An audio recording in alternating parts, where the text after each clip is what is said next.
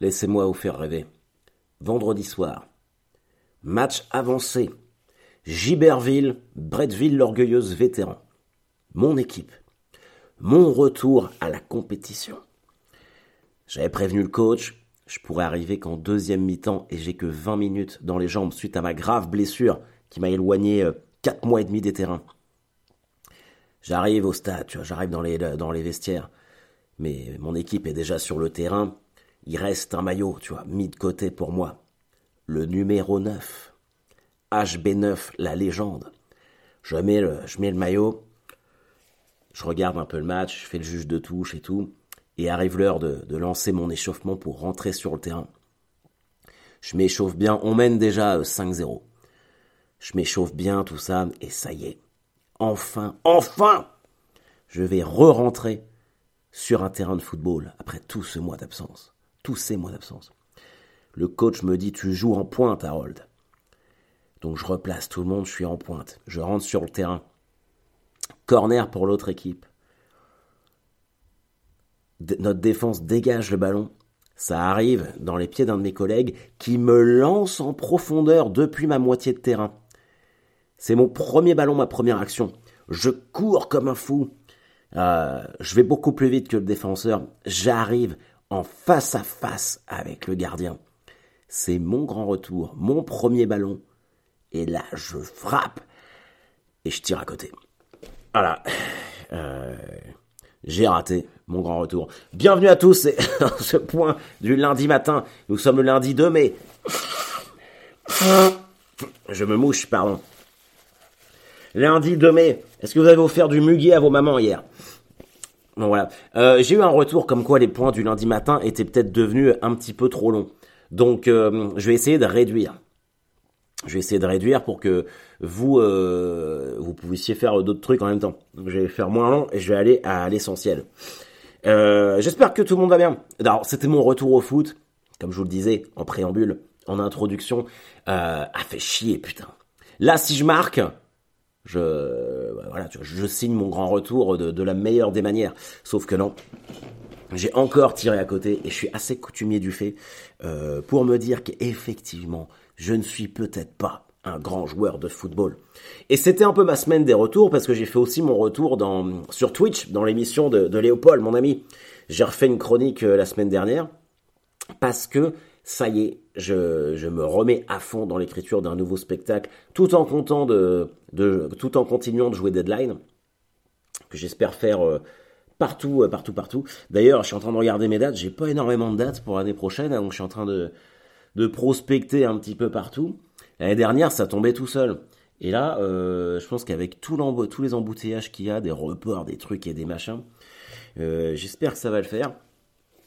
Mais euh, quoi qu'il en soit, donc euh, mercredi prochain, je serai au El Camino à Caen avec Swan, ma grande amie Swan Périssé.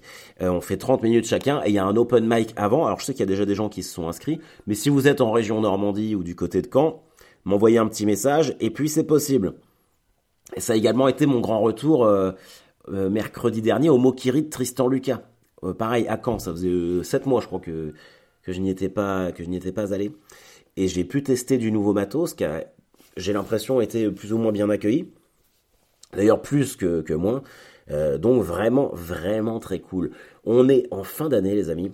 Euh, j'arrête pas d'être malade. Je sais pas ce que j'ai, mais j'arrête pas d'attraper froid. Donc euh, faites attention. En avril, ne te découvre pas d'un fil. Ah mais on est en mai. bon, il y a bien un truc à trouver. Mercredi prochain, je serai à Lausanne, les potos, au Schnie Comédie. Euh, alors on est plusieurs, hein. il y a Pierre Thévenoud, euh, Florence Mendes, euh, Dan Gagnon. ça va être cool, je pense que ça va être une bonne grosse soirée. Bon par contre là je ferai pas de test, hein. je, vais envoyer du sûr. Il faut jouer 12 minutes, donc ça c'est... Ça va être fantastique, je fais toutes les dates en avance et je serai à Toulouse le 14 mai.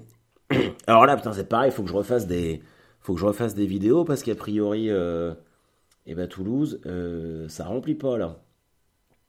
Alors est-ce que, je me dis, est-ce que c'est pas parce que c'est la fin de l'année, les gens du, ont plus de mal à sortir. Euh, parce que là, j'en parlais à Paris, c'est la guerre pour tout le monde. Tout le monde euh, est en, panique pour remplir sa salle. Euh, donc voilà. mais ça, je vous l'avais déjà dit de toute façon. Est-ce que vous avez vu cette histoire de ouf de cette famille d'Américains à l'aéroport de Tel Aviv? Ils vont pour embarquer à l'aéroport de Tel Aviv pour rentrer chez eux après leurs vacances en famille.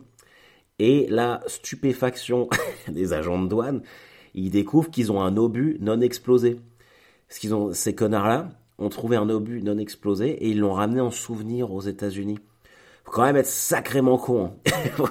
du coup, grosse scène de panique dans l'aéroport, les gens qui courent de tous les côtés.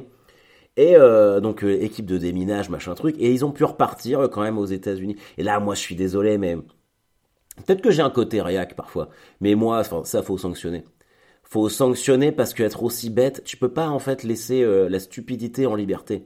Il faut la punir. faut vrai, enfin, c'est comme si tu repartais d'Égypte avec un bébé crocodile dans tes valises. Ah bah c'était un souvenir. Les gens cons, il faut, faut qu'ils comprennent qu'ils sont cons. C'est pas à nous de subir ça. C'est pas possible. Putain, un obus. À quel moment tu te promènes, tu vois un obus par terre Déjà, euh, ta première réaction, ça serait de t'écarter. Eux, non seulement ils s'écartent pas, et en plus ils le ramènent. Alors faut faut, imaginer qu'un obus qui a pas explosé, c'est quand même un truc super sensible. Nous en Normandie, on en a plein enterrés très régulièrement ils ferment des endroits parce qu'il y a, un, obus de la guerre qui a été retrouvé, euh, qui n'a pas été explosé, et ils te font, euh, ils te, vident la ville à 600 mètres à la ronde. Et encore, parfois plus. Et eux, ces connards-là, ils le regardent, et je les vois bien là, tu dois avoir le père Jim, et la mère Melissa. Oh my god, it's, a bomb! Et ces connards, ils la ramassent. Ils ramassent ça, ils le mettent dans leur sac à dos, Yann Sport ou je sais pas quoi. Puis ils ont dû continuer euh, toute leur, euh, toute leur après-midi à visiter je sais pas quoi euh, en Israël, avec leurs bombes dans le sac à dos. Après, ils sont arrivés à l'hôtel, toujours avec leurs bombes dans le sac à dos. Peut-être ils se sont fait le hall inclusive, ils ont bu des, des, des pina coladas, des mojitos, avec le sac à dos assis, accoudé au bar, avec le sac à dos à leurs pieds, tout en rigolant, plein de gens autour d'eux, ça leur, ça, leur, ça vient même pas à l'esprit. Ça se trouve peut-être que le petit gamin, qui va s'appeler euh, Tim, Timothy. Et papa, je peux voir la bombe. Et bien sûr, tu peux, regarde la bombe. Ils ont fait des selfies dans leur chambre d'hôtel avant de le ramener dans le taxi, dans la navette qui les mène jusqu'à l'aéroport. Et, qu'enfin un douanier leur dit Mais c'est une bombe Bah oui, on voulait la ramener comme souvenir. Qu'est-ce que. oh bordel, qu'est-ce que tu veux faire? Honnêtement, qu'est-ce que tu veux faire avec ça? Euh, C'est pas possible. Faut vraiment. Euh, ça fait peur hein, quand même. Moi je dis que ça fait peur. L'humanité fait peur. Enfin, tous, on est tous un peu cons à certains moments.